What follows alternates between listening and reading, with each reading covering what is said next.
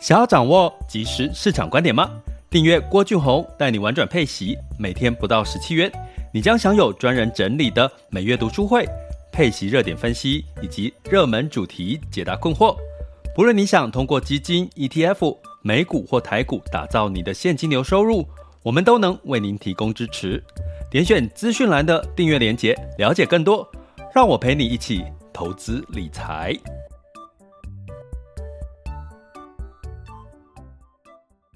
这里是郭俊宏带你玩转配息，给你及时操作观点，一个从投资人角度带你一起掌握全球市场的脉动，分析配息标的、美股、台股、A 港股即时热点，陪伴你不再害怕市场涨跌的风险，一起稳健财富成长。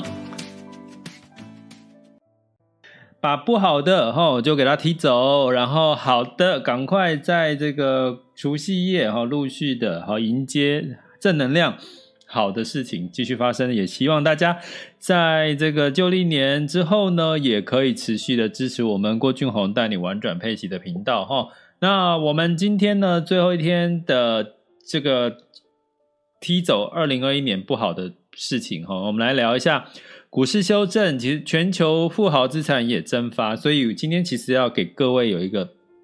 平衡。稍微心理平衡一点哦，因为其实呢，这些富豪的这个资产跌更多。好，如果最近的股市修正哈，你有点心情不好，我要跟各位讲，其实全球的富豪资产也在跌哈。诶，但是呢，股神巴菲特其实他反而哈是有一点点在在资产上面呢，其实也不是说不增反减，而是说他其实整去年一整年的资产是增值的哈。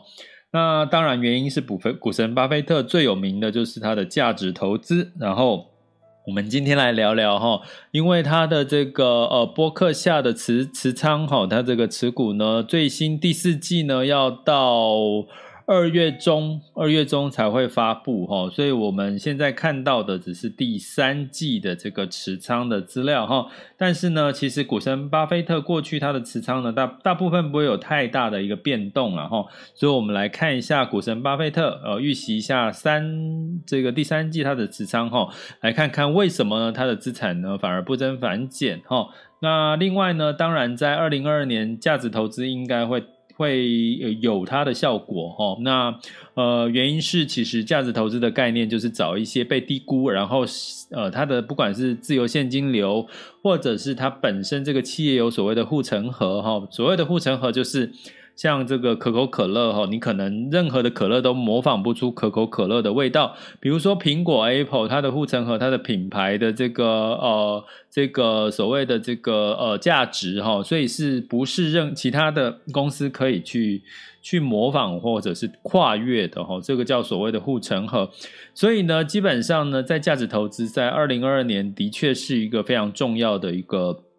一个学习哈，你就是要回到价值面去看了哈。那当然，刚好我们二月过完年，就是我们正正式高阶课程上课的时候哈。高阶投资理财达人，那我非常期待我们二月之后高阶课程哈，因为我其实在一直在呃帮大家打造这个商业思维哈，就让大家透过高阶课程可以完全。呃，一个全面性的打开你的商业思维。其实商业思维有什么好处？你就可以找到一些市场的机会，或者是帮自己评估自己待的这家公司有没有潜力，或者是呃评估自己哈，或者是你甚至可以去解读，诶，未来这个到底是个机会还是是一个地雷哈？那所以呢，这也是在我们高阶课程里面很重要的一个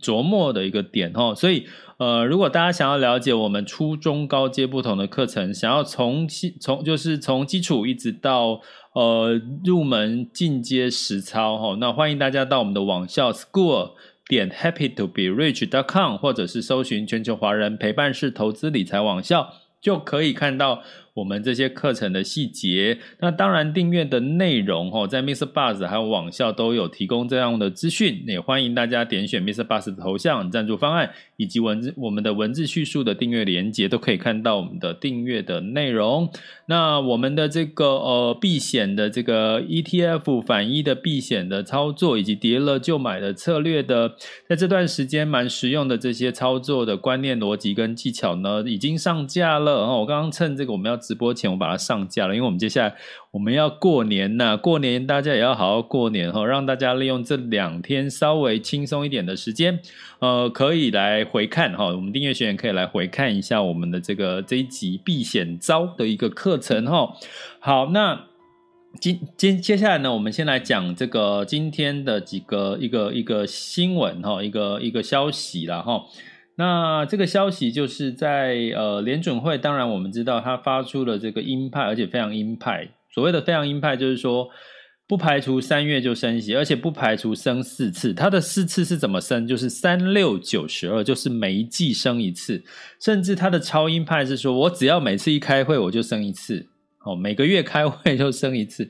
当然呢，我觉得哈，其实我有，我觉得大家真的要看懂这些眉角，就是所谓的眉角，就是说，其实你没有发现到现在为止，不管是俄乌战争，或者是这个所谓联准会，都是用画吗？所有的事情都是画出来，画出来造成这个投资人的情绪的一个恐慌，哦，并不是真的这件事情就发生了，哈，所以。话嘞有没有效？有啊，股市就修正了哈。其实它也达到它要的效果了哈。联准会就是希望这个不要带来这个股市过热，提早修正一下，不要到时候升息就是大修正哦，类似这样的一个概念。诶，你有没有看到？如果说你有看今天的媒体，你会发现哦，其实台湾的央行总裁也说话了。我们也不排除第一季就要升息哦。本来预计台股是六月之后，甚至六月下半年才升息。现在他也开始说话喽，就是喊声的嘛，那话先啊说，诶，我们不排除第一季就升息。那当然现在没有台股，没有，就是现在是封关嘛，所以你没有办法知道台股的反应是什么。所以他也很聪明呐，就是我们的央行呢，在这个时候发布，至少不会影响到股市哈。但是会不会在过年之后股市的变化哈？会怎么样？我们只能说，在升息刚开始的阶段，市场的波动只会加大了。哦，那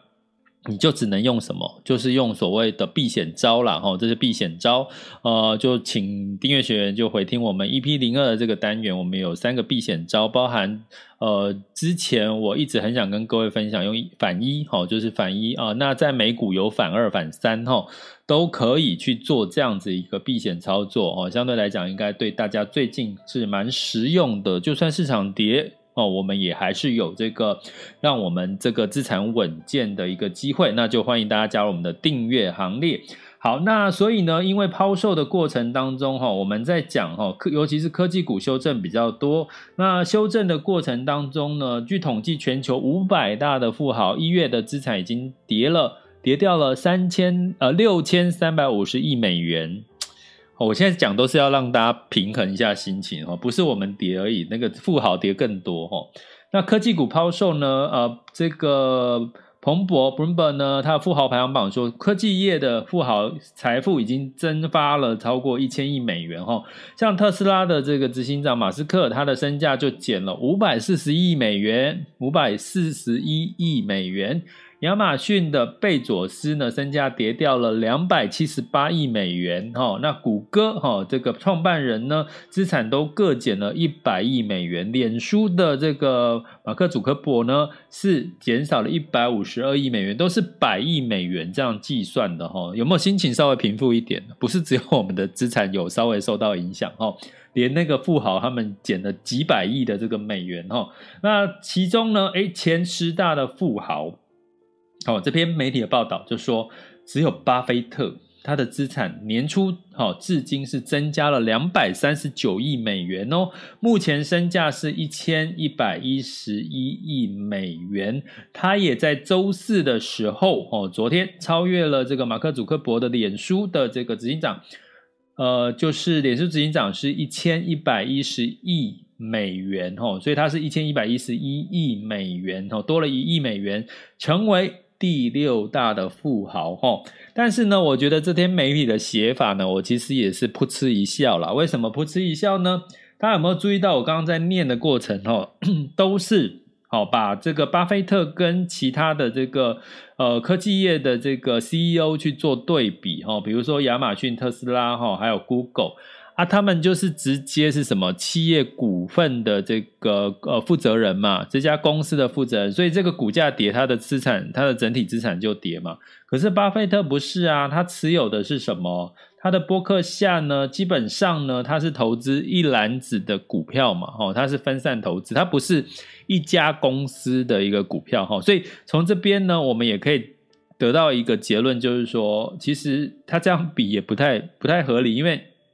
并不是巴菲特的公司，它是一家公司的企业拥有人，这家公司的股价跌，并不是，而是他同时在这个博客下。这个海瑟威，它同时是这个呃持有啊，它的这个呃这个财务管理公财富管理公司呢是持有了不同家的公司，所以它相对是比刚刚讲到这些个股呢是其实是风险波动风险是分散的哈，所以呢，我觉得它这样比也是，嗯，如果我们要客观来看的话，是略有不同哈。但是我们要重点讲的，你就发现在这个市场波动大哈，甚至在修正的阶段。其实呢，你适度的用这个配置的方式，哈，分散你的个股呢，的确还是有发挥到它的作用，哈。像如果你把这个脸书当成它是一家一家公司的股票，诶，它的确就是一家公司的股票，跟分散不同公司的股票，其实你会发现这个。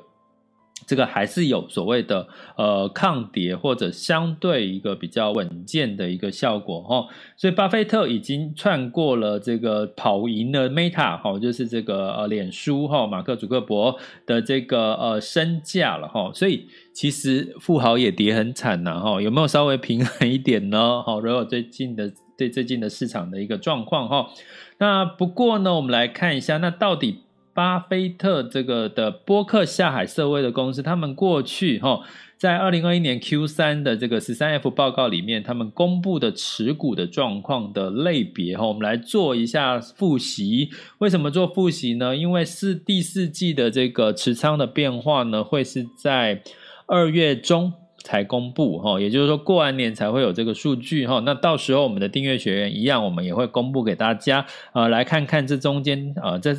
第四季呢，这些呃主要大型机构它的持仓有什么样的变化，来做一个参考哈。所以呢，我们来看这个第三季，基本基本上在这个波克夏哈，巴菲特的波克夏呢，它的这个产业类别哈，第三季是第一大的持仓是科技科技类股哈，占了四十四点四四。所以你不要认为科技跌多了，其实代表。就代表后面没有没有前景了哈。我们最近有看到一句话，我觉得蛮有趣的哈，就是跌多就代表利多的开始哈，跌多代表利多的开始。科技类股占了四十四点四四，然后呢，波克夏呢在第二大持股最多的产业是金融。金融占了三十二点一三哈，不过呢，从过去历史的这个每一季的变化呢，其实波克夏呢持股科技的比重是越来越多哈，是在增加，金融呢是稍微稍微的少减少哈。好，这是第二大的这个产业类别哈，那第三大的产业类别是非必需消费，也就是占了十二点一三 percent 哈。我刚刚讲科技是占了四十四点四四 percent，然后在这个金融占了三十二点一三，那这个非循环消费呢是占了十二点一三，哈，非必需消费。所以呢，从这边我们不难看出，哈，其实呢，在这个价值投资的领域里面呢，科技。金融跟消费都是很重要的一个角色哈，那它的第五大当然就是通讯服务了哈，它第五大哈，第四大第四大第四大的这个产业类别是通讯服务哈，那在这里面各个产业的代表的企业呢，比如说在科技就是苹果哦，那在这个金融类股呢，就是美国银行哦，它持仓最多的。哦，苹果占它科技类股的四十二点七九。哦，那美国银行呢，BOA 呢占了是四点六二 percent，那这个美国运通占了八点六六。哈。那可口可乐哈，它的这个非必需消费，刚刚讲说占了十二点一三哈，光可口可乐哈就是占了七点一六 percent 哈。所以你会看到的是什么？它投资的这些个股都是真的所谓的大型又兼具价值，甚至呢还有一点成长的成分在里面哈。所以我刚刚讲巴菲特的他的价值投资里面呢，一般最为人家去说的一些特点就是。第一个，它的自由现金流，哈，刚刚讲的这几家公司，它自由现金流的成长幅度，所谓的自由现金流，就是我们个人财报对比的话，就是我们每个月，哈，收入减掉支出，哈，我们可以支配的这些所得，哈，对我们个人来讲是叫可支配所得的成长的幅度，那对。Apple 苹果来讲，就叫做自由现金流成长的幅度。所以你可以想象，如果苹果它的自由现金流成长幅度是两位数的话，你就可以回想说，就好像说我们个人的财报，我们收入减掉支出，每一年都有增加两位数的成长哦。你有没有觉得很开心？如果你每一年工作，努力工作一整年下来，我我工作减掉收入，所有的呃收入哈，就是收入所有的收入减掉支出，我每一年都有两位数的成长，两位数就是十趴以上的成长。你应该特别开心吧？每一年钱都一直在滚，一直在增加哈，所以苹果就是属于这一类的公司。巴菲特挑的就是这一类的公司，好，包含刚刚讲到的美国银行、可口可乐、哈卡夫亨氏哈，都是这类的这个代表哈。所以从这边呢，你其实就可以理解了哈。就算市场在跌，就算这个特斯拉。就算 Amazon，就算这个 Google，就算是脸书 Meta 在跌呢，基本上呢，你只要找到对应的这个价值投资的类股的，基本上你长期持有的话，它还是会给你一个稳定，呃，就是长期的一个正报酬了。不要讲稳定，就是正报酬哈。所以呢，这件事情在今年我们应该要多多跟巴菲特看齐价值投资，这应该是大没有人会觉得不认同的啦哈。那所以这就是我们看到这个巴菲特哦，他的这个从价值投资去挑选出来的。所以如果以今年来看的话，